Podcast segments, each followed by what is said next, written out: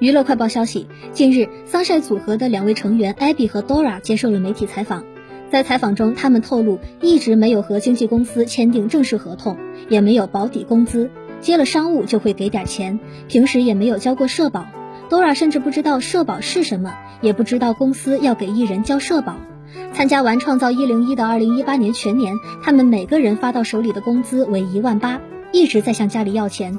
当被问到为何不争取时，Dora 表示：“我们什么也不懂，也没有权利说。”